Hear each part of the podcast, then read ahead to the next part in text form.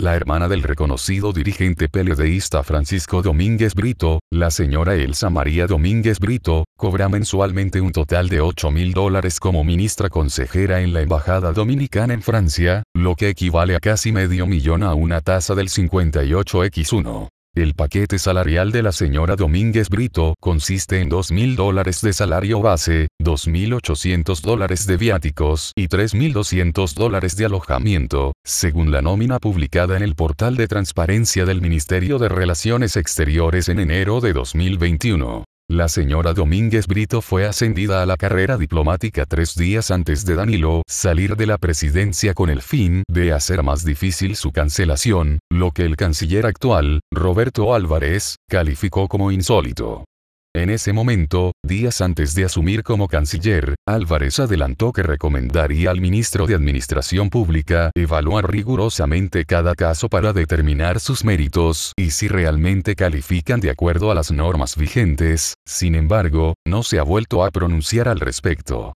Independientemente de si la señora Domínguez Brito trabaje o no, queremos destacar la suerte que tuvieron los familiares de los principales dirigentes del PLD para obtener buenas posiciones y buenos salarios durante los 16 años morados. Además, nos sorprende que el gobierno del cambio del presidente Luis Abinader se esté esforzando tanto por proteger a familiares de peledeístas, muchos de ellos botellas y bocinas, y que a pesar de las numerosas denuncias que hemos hecho y que han afectado seriamente la credibilidad de la actual gestión, ninguno haya sido sacado de la nómina pública. En vista del gran déficit fiscal proyectado para este año en el que se plantea hacer una reforma fiscal, hacemos un llamado al presidente Abinader de sanear totalmente las cuentas públicas, y luego pensar en la posibilidad de subir impuestos.